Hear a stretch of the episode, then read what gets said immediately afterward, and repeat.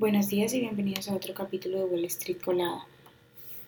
Hoy jueves 10 de agosto los futuros del Dow Jones subieron un 0.4%, los futuros del S&P 500 subieron un 0.5% y los futuros del Nasdaq subieron un 0.5% también, mientras que los futuros del petróleo estadounidense bajaron un 0.3% hasta los 84,15 dólares el barril y los futuros del Bitcoin subieron un 0.11%.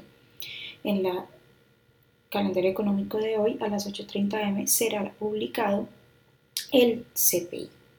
Esta publicación enmarcará el tono de los debates sobre la política monetaria de las próximas semanas después de que el Banco Central subiera la tasa de referencia de julio hasta el nivel más alto desde 2021. Los economistas prevén que el CPI general suba un 0.2% intermensual y un 3.3% interanual.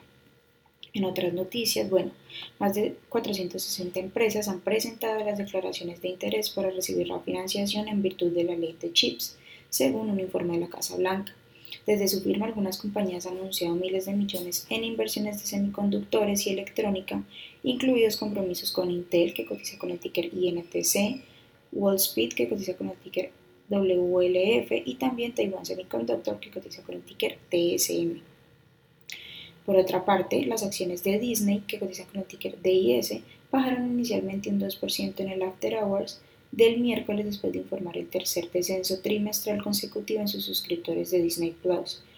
Aunque los recortes de costos ayudaron a que los beneficios superaran las expectativas, la compañía reportó un EPS de 1.03 sobre ingresos de 22.33 mil millones de dólares versus los 22.5 mil esperados por los analistas.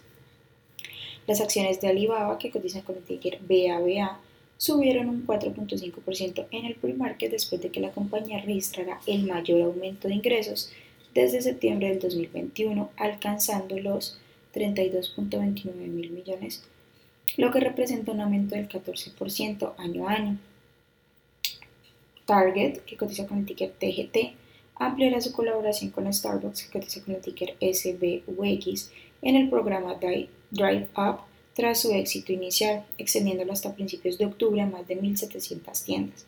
Esta iniciativa ofrece a los clientes de Target la opción de recibir bebidas y comida de Starbucks junto con el resto de su pedido Drive Up directamente en sus automóviles.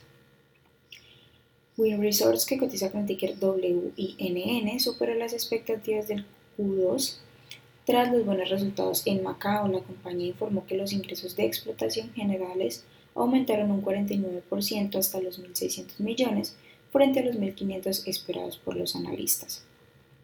Las acciones que tenemos hoy con predicción bullish son Renovaro Biosense, que cotiza con el ticker RENB y ha subido más de un 131%.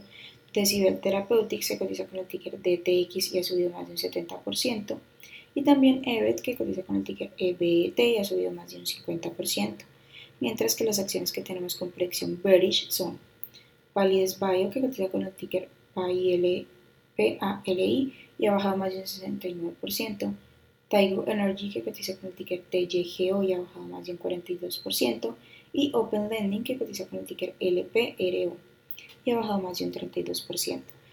Esas son las noticias que tenemos para hoy. Antes de que abra el mercado, les recuerdo que pueden encontrarnos en todas nuestras redes sociales como arroba Spanglish Trades y además visitar nuestra página web www.spanglishtrades.com para que no se pierdan ninguna noticia ni actualización del mundo de la bolsa de valores, por supuesto, como siempre en español. Gracias por acompañarnos y escucharnos. Los esperamos de nuevo mañana en otro capítulo de Wall Street Colada.